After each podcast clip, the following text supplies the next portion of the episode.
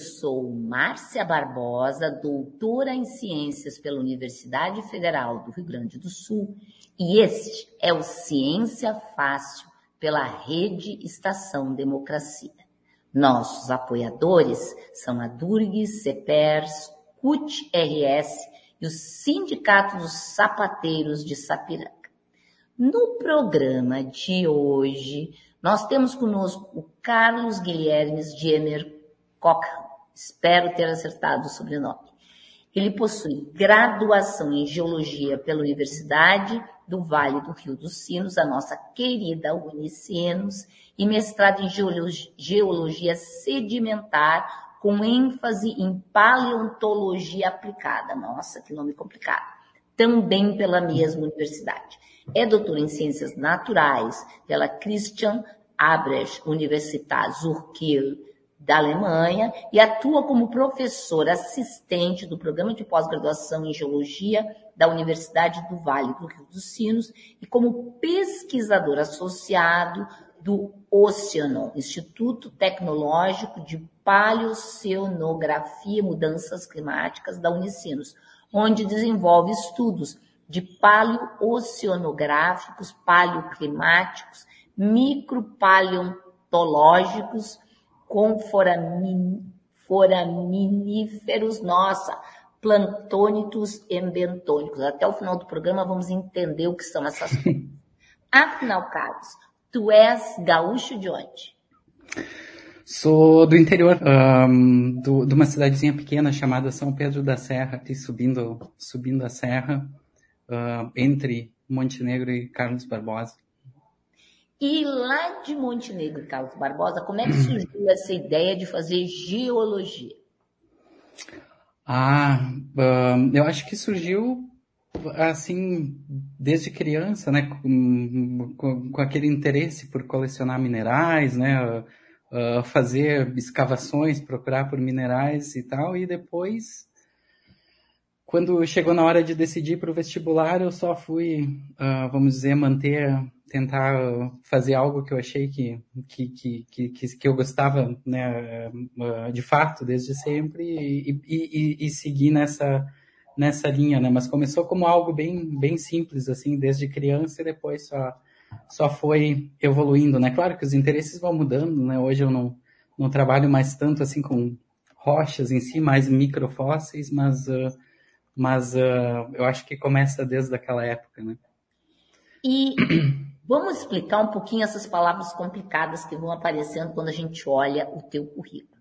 Aparece ali paleontologia, paleoecologia e paleoceanografia. O que, que são essas coisas? São palavras complicadas mesmo. Uh, é, mas, enfim, um, eu, eu acho que eu posso. É, é, essas palavras, né, elas também uh, resumem um pouquinho a minha trajetória, assim, como, um, como pesquisador mesmo, né? Eu comecei estudando mais micro-organismos, né, mais fósseis, no caso, né? Não fósseis de dinossauros, mas fósseis pequenininhos mesmo, que a gente avalia no, no microscópio, né? Que são aquele outro nome nome complexo lá que, da, da descrição do meu currículo, né? Foraminíferos. Então, são pequenas conchinhas que, de organismos unicelulares que vivem lá no fundo do mar, né? Lá no, ou flutuando ou, ou no fundo do mar mesmo, né? E, um, e então eu comecei estudando esses organismos, daí que vem, né, a paleontologia, né, mais especificamente a micropaleontologia na minha, na minha jornada de pesquisa. E então paleontologia seria isso, né, seria o estudo desses organismos pretéritos, né, que existiram há algum tempo, né? Todo mundo lembra, fala em paleontologia, lembra dos dinossauros, mas também tem todo esse outro mundo de organismos menores, né, menos famosos, mas que também são super importantes para a gente contar como eram os ambientes do passado, né? E daí contando como eram os ambientes do passado, a gente entra nessa segunda palavra, que seria paleoecologia. Então, entender quais as preferências né, ecológicas né, de determinados organismos, né, se preferiam, por exemplo, uma água mais fria, mais quente, com mais nutrientes, menos nutrientes, enfim, né, essas uh, relações né, do, do, dos organismos das comunidades, né, com o meio que elas habitam, né, daí que vem a, a tal da paleoecologia. E durante, vamos dizer, o, o, início da minha carreira, eu fiquei estudando mais esses dois tópicos, né. E com o passar do tempo eu comecei a me interessar mais por abordagens mais multidisciplinares e daí que entra a paleocenografia, que a gente começa a misturar várias várias outras técnicas, né, medir a composição química dos sedimentos, né, da lama lá do fundo do oceano ou da própria conchinha desses organismos. Então, começa a misturar mais mais ferramentas ali no meio, né, para tentar entender como eram os, os oceanos do passado. Então, deixa de ser tão focado no no organismo em si passa a ser algo mais um, multidisciplinar, assim, vamos dizer, para entender como, como eram esses oceanos do passado, como funcionava a temperatura, né, circulação oceânica, todas essas questões. Então, tu saía do pequenininho, que é a conchinha, para o meio ambiente, a ecologia da conchinha, até olhar é. tudo que está em volta. Isso, é, tentar entender teleconexões, assim, né, de coisas que uh, vamos dizer, parecem distantes, mas, mas afetam, né? Uh, por exemplo, se tem mais ou menos gelo na Antártica, né? Que diferença isso vai fazer numa área mais subtropical, vamos dizer, né? Uma coisa que está bem distante, mas a gente consegue consegue enxergar, né? Como isso afeta esse ambiente mais específico. Né? E faz diferença? Uh, faz diferença, faz, sim, com certeza, né? Eu, eu, eu, acho que basta a gente olhar hoje, né? Hoje a gente tem uma série de uh, né, uh, questões assim, por exemplo, a gente está falando aqui de padrões, né, de, de, precipitação e tudo mais na América do Sul e relacionando com El Ninho, por exemplo, né, que é uma variação lá do Pacífico, né, e a gente sabe que isso nos afeta aqui, por exemplo. Então, uh, com certeza, né, isso para pegar um exemplo bem do dia a dia, né, que todo mundo ouve falar nas notícias, né? Enfim. E, e claro que isso fazia diferença, né? É, é, existiam essas teleconexões também, nessas né? conexões com processos distantes no, no passado geológico. Né? Agora vem mais palavra complicada. Tu estudasse muito o período mioceno, Sim. mas também mesozoico, e como os oceanos se comportavam. Podia explicar um pouquinho o que, que são esses períodos, quando foi isso e que diferença faz entre esses dois nomes complicados? Sim, é, eu vou tentar não falar muitos nomes complicados, né, para facilitar. Então, no Mesozoico, eu estudava um período, estudo, né, ainda um período em especial que todo mundo conhece, que, que eu acho que a maioria das pessoas conhece, que é o Cretáceo, né, todo mundo Já ouviu falar dos dinossauros, né? Cretáceo. Então, eu estudei bastante o Cretáceo. Mas, uh, para simplificar, vamos dizer uns 130 milhões de anos atrás. Então, faz bastante tempo que uh, existiam dinossauros, né? Hoje não existem mais. Então, há uns 113, 110 milhões de anos atrás é mais ou menos o período que eu mais estudei do, do Cretáceo, em termos de idade numérica. E o Mioceno é bem mais recente, né? são, é um intervalo bem mais recente de tempo, que são apenas 15 milhões de anos atrás, ainda é muito tempo. Só 15 ah, milhões de anos. só, mas só 15 milhões de anos atrás. É. A gente diz que é mais, mais novinho, né? Enfim, então eu estudei esses dois períodos. A similaridade entre eles, tá, é, é, é, é que ambos são eventos, uh, são, desculpa, eventos não, existem vários eventos desse período, mas são intervalos que o clima da, da, da Terra era muito mais quente, né? Então, uh, intervalos de aquecimento global. Então essa é a similaridade entre eles. Mas existiam muitas diferenças, né? O, lá no Cretáceo, né, 110 milhões de anos atrás, o globo era diferente. A gente tinha aquele supercontinente, o Pangeia, se quebrando em, em oceanos menores, né, o Oceano Atlântico e, e, assim por diante. A Índia ainda, ainda não tinha se chocado com a Ásia, então a paleogeografia era muito diferente.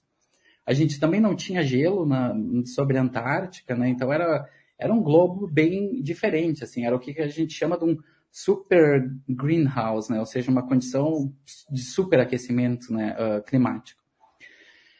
Já o Mioceno não. O Mioceno ele é um, um, um, período mais moderno que a gente consegue traçar bastante paralelos com hoje. Então a, a, a geografia era bem similar, tinham diferenças, né? O istmo do Panamá era um pouquinho mais aberto, coisas desse tipo, tá? Mas não, mas assim a gente já tinha os continentes nas suas posições que a gente conhece hoje. tinha gelo na Antártica, esse gelo era muito mais dinâmico, né, mas tinha gelo.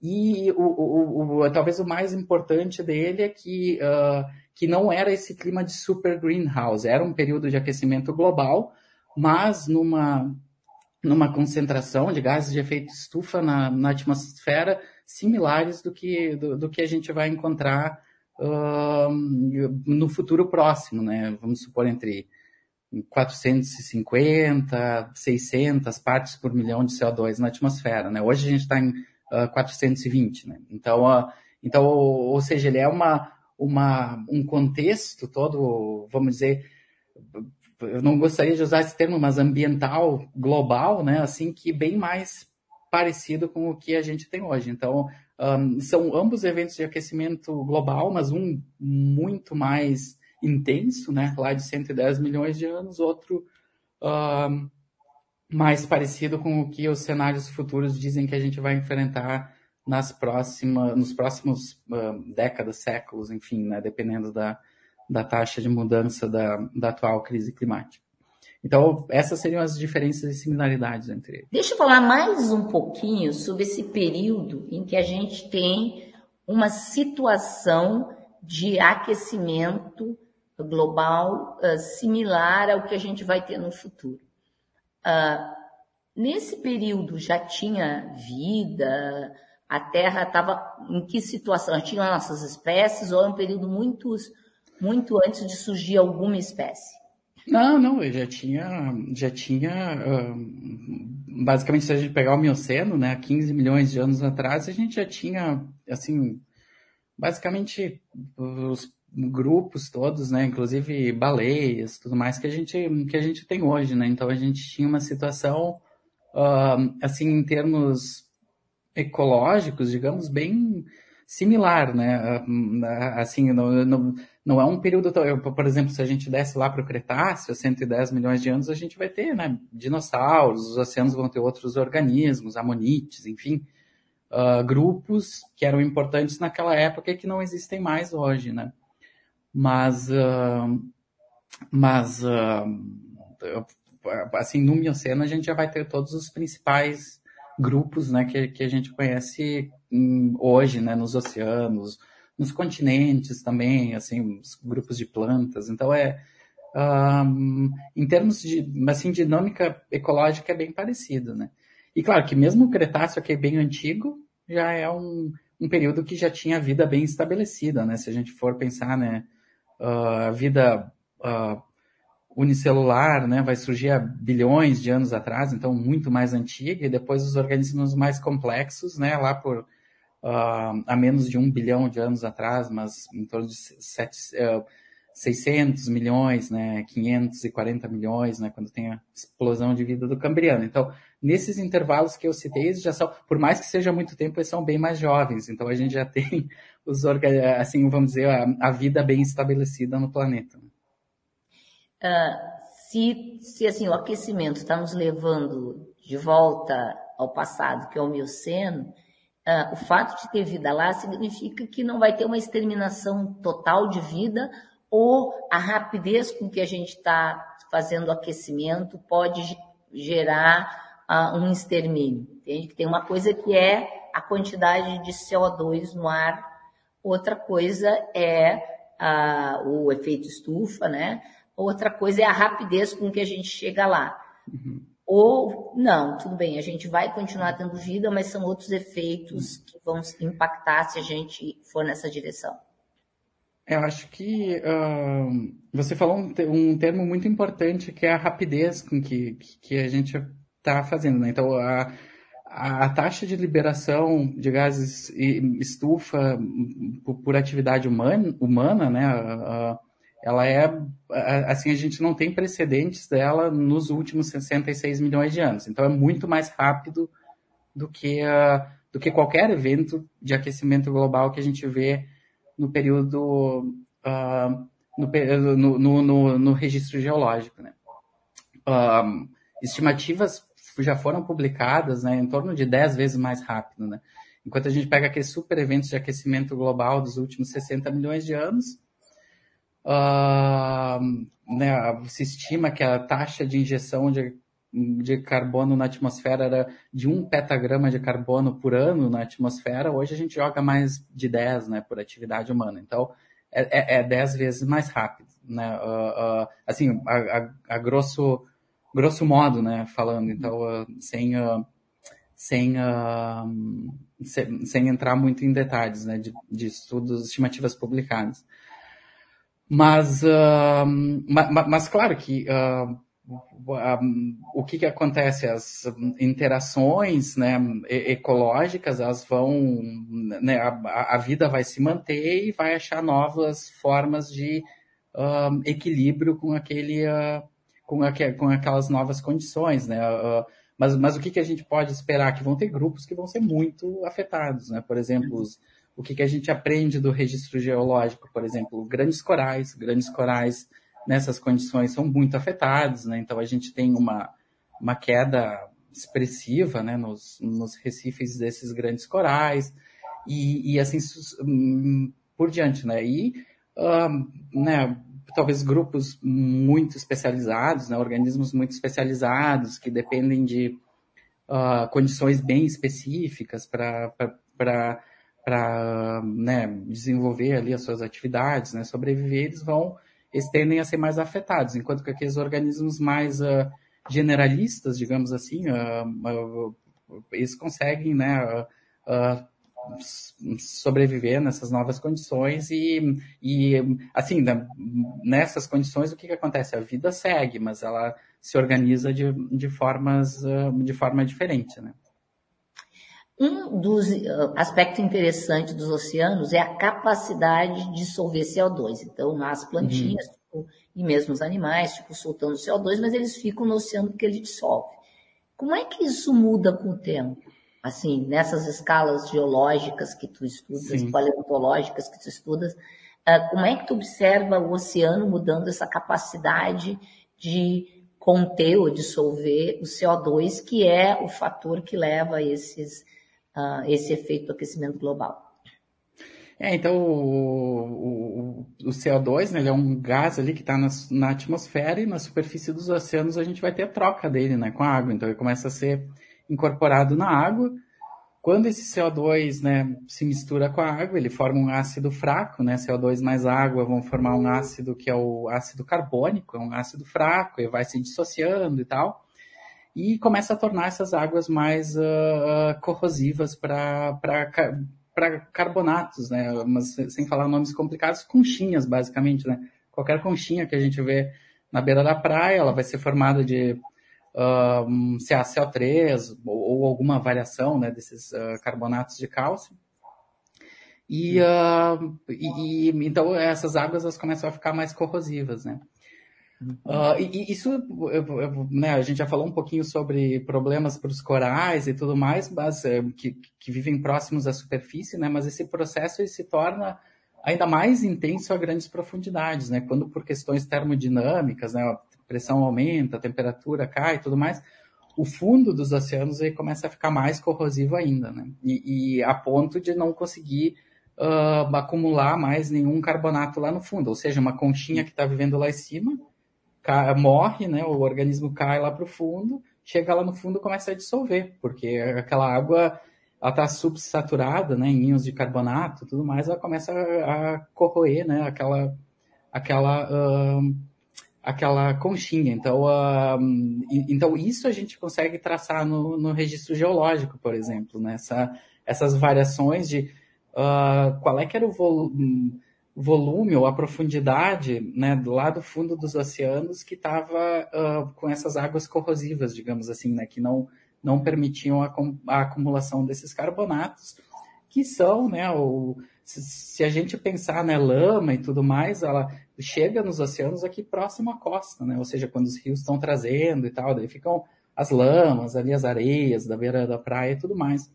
Lá no meio do Oceano Pacífico, do Oceano Atlântico, vão ser o, os sedimentos, a lama lá no fundo do oceano vai ser principalmente uh, restos de organismos, né, que estão vivendo lá na superfície, morrem e caem lá para o fundo, né? Então, uh, são, então essas conchinhas de carbonato são um dos principais constituintes dessa lama lá do fundo dos oceanos.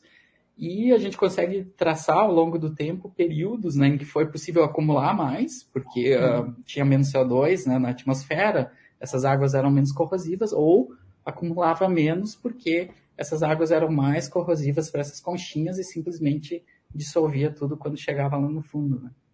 Então, nesse estudo de oceano profundo, quando tu olha lá o fundo do oceano, tu uhum. sabe meio que dizer de quando era, uh, fazendo quanto mais fundo, uh, mais antigo, e aí no mais antigo tu consegue ver fazendo uma história, né?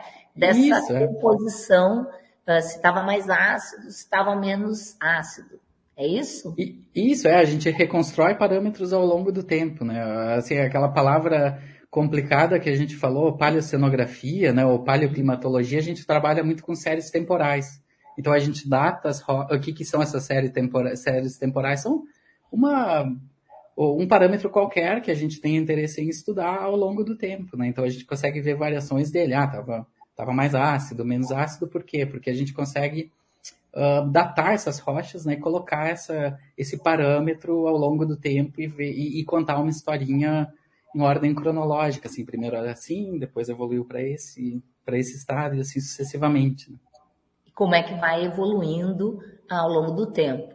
E, e tu consegue então identificar que se fica mais ácido, que é isso que está acontecendo agora com o CO2, vai prejudicar mais, por exemplo, as conchinhas.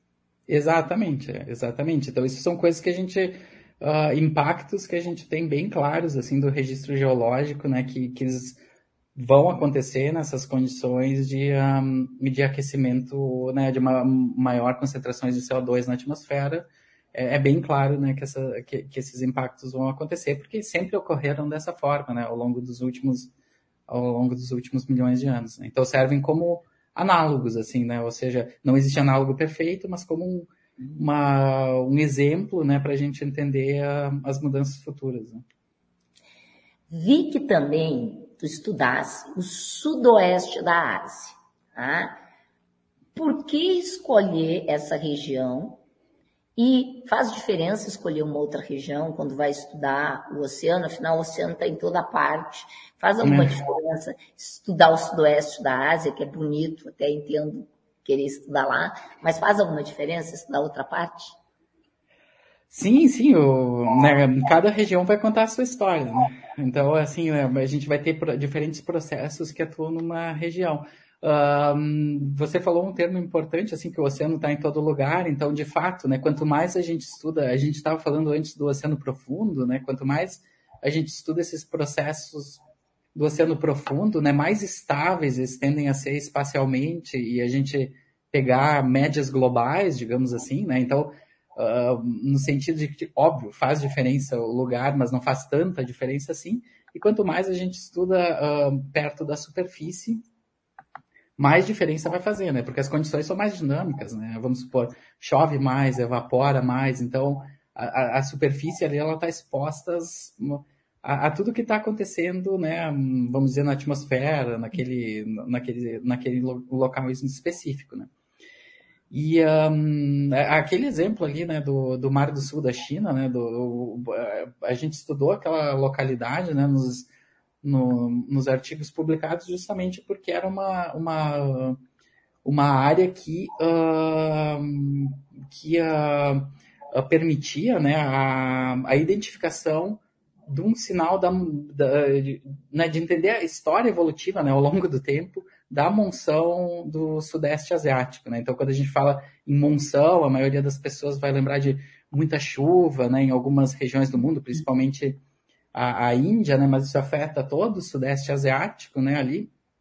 E, uh, e então a gente escolheu essa, uh, estuda aquela localidade mais para isso, né, para contar a, a evolução desse sistema né, de, de monção do Sudeste Asiático uh, ao longo do tempo, que surgiu né, para voltar para aquele, uh, aquele tema que a gente falava antes durante o Mioceno, né, que é esse intervalo que a gente mais, uh, mais tem trabalhado, que eu tenho mais trabalhado. só que, claro, que muda, né? Então, a monção está só no Sudeste Asiático? Não está, né? A gente tem monção no norte da Austrália, tem monção aqui na América do Sul, né? No, norte, nordeste do Brasil. Tem, tem, vários grupos aqui no Brasil estudando bastante né, essa circulação né, de monção, que, no, que é basicamente essa variação de precipitação que a gente tem sazonal, né? Tem uma estação que chove muito, outra bem seca, né? Isso que, que caracteriza essa precipitação de monção e assim sucessivamente, né? Isso para falar um único um único processo né, que a gente pode estar estudando, né? Que é monção, né? Circulação de monção, quanto chove ou não em uma determinada região, né? Então tem várias áreas do globo que a gente pode estudar. Cada uma vai, uh, vai contar a sua história, né? E tu ganhaste o edital da Serra Pilheira, que é uma agência privada de financiamento para pesquisa. Conta aí pra gente o que que tu pretendes estudar. Um, também o Mioceno, então mais ou menos aqueles 15 milhões de anos, né? Uh, mas. Uh, Só para eu lembrar, mas... o Mioceno é aquele que tem um aquecimento uh, grande, mas a distribuição de continentes é igual a nossa. Isso, exato. É. E, e daí o que, que acontece? Nesse período de aquecimento do Mioceno, também boa parte do gelo sobre a Antártica derreteu, né? E isso a gente. A, a, gente sabe o que, que vai. O, o que, né? O que ocasiona, ocasiona com que o nível do mar suba, né? Então, essa subida do nível do mar, ela alagou boas uma boa parte do, do que hoje é a Amazônia, né? Transformou aquilo numa mega área alagada. E que, que a gente conhece como sistema Pebas, né? Era um, um lago que, por vezes, tinha maior influência do oceano, né? Entrava água mais salina e tudo mais. E ali acumulava muita matéria orgânica, né? E matéria orgânica é o que? É carbono. Esse carbono vem de algum lugar, né? As plantinhas captam CO2 da atmosfera, né, vamos dizer, as folhas caem, essas folhas vão parar lá no fundo dessa, água, uh, dessa área alagada. Se ficar preservado lá no fundo, a gente escondeu esse carbono da atmosfera. Né? Então a gente capturou esse carbono e soterrou ele, digamos assim, escondeu ele lá num, num reservatório mais estável, né? que vai fazer com que ele não volte tão rápido para a atmosfera. Né? Por outro lado, se, se aquilo ali for exposto, né, começar a degradar aquela matéria orgânica tudo mais, aquele carbono volta para a atmosfera rápido. Né? Então, uh, então, a ideia desse projeto é sair um pouco do oceano, uh, pegar essa área alagada da Amazônia e entender se durante esse evento de aquecimento global do Mioceno, né, dos, dos 15 milhões de anos lá, mais ou menos, essas áreas alagadas da, da Amazônia, elas atuaram como um uh, um sumidouro, né? Ou seja, elas capturavam o carbono e ficava escondido lá e, e, e, e elas colaboravam para ir esfriando o clima, né? Dando um, uma melhoria no clima, ou o contrário, ou se aumentava a variação sazonal, vamos supor, essas áreas alagadas secavam sazonalmente, isso era uh, né, degradado, oxidado e voltava para a atmosfera esse carbono, né? E daí amplificava mais o aquecimento ainda do que, do que a gente tem. Então, essa é mais ou menos a, a ideia desse projeto. Nossa, a produção está dizendo que nosso tempo está acabando. Três uhum. perguntinhas que eu sempre faço para todos os convidados e convidadas. Um sonho profissional. É, então, puxando o gancho já da, da, da, da, questão anterior, eu acho que é assim, de que a pesquisa ela tem uma, uma um impacto, né, assim, uh, né, para nesse caso, né, pensando na Amazônia, assim, a gente vai estar tá pensando como essa área vai responder, né, a, a, a futura perturbação climática, né, uh, quais os impactos nela, como ela vai impactar o clima global, né. Então, uh, um sonho seria que, que, que, não, não só essa pesquisa né, da Amazônia, mas usando essa como um exemplo, né, ela contribua de fato para que a gente tenha uh, né, uma, um entendimento maior né, da importância dessas áreas, né, e também uh, pensar né, em termos de uh, colaborar né, para o desenvolvimento de, de né, políticas de resili resiliência para essas áreas, as populações né, que, que, que dependem delas né, e que certamente serão as mais afetadas. Né? Então, acho que isso seria um sonho assim, né, de uma de uma aplicação, né, de um, um, um resultado prático, né, de tudo isso que a gente faz. uma coisa que sabes fazer, mas não está no teu currículo. Ai, ai, aí é complicado, mas uh, uh, ultimamente, um, ultimamente eu acho que eu tenho feito, mas de forma bem amadora, assim, né? Esportes, ciclismo, hum, corrida, natação. É, eu acho que é o que eu mais faço, que não está no meu currículo. E para alguns ouvintes te odiarem, qual o teu time de futebol? Ah, não sei se vão me odiarem, porque, porque eu não. Uh, uh, eu não, não, não sou um. Eu, eu torço, torcia mais pelo Grêmio, mas ultimamente eu sou bem, uh, sou bem uh, um mau torcedor, digamos assim. Uh, acho que não, não tem mais nem muito pelo que me odiar, mas era, era o Grêmio, o time de futebol. É o Grêmio. E esse foi o Ciência Fácil da Rede Estação Democracia com Carlos Cochrane. Nossos parceiros que retransmite, Jornal Brasil Popular, Rede Soberania, Brasil de Fato RS, Portal Litoral Norte RS, TV Passo de Torres, o Coletivo, Coalizão de Movimentos contra a Discriminação Social, página da CUT RS, Jornal Já Porto Alegre, Ferrabras FM TV Caxias. Apoiadores, CUT RS, Adurgues, CEPERS e o Sindicato dos Sapateiros de Sapiranga.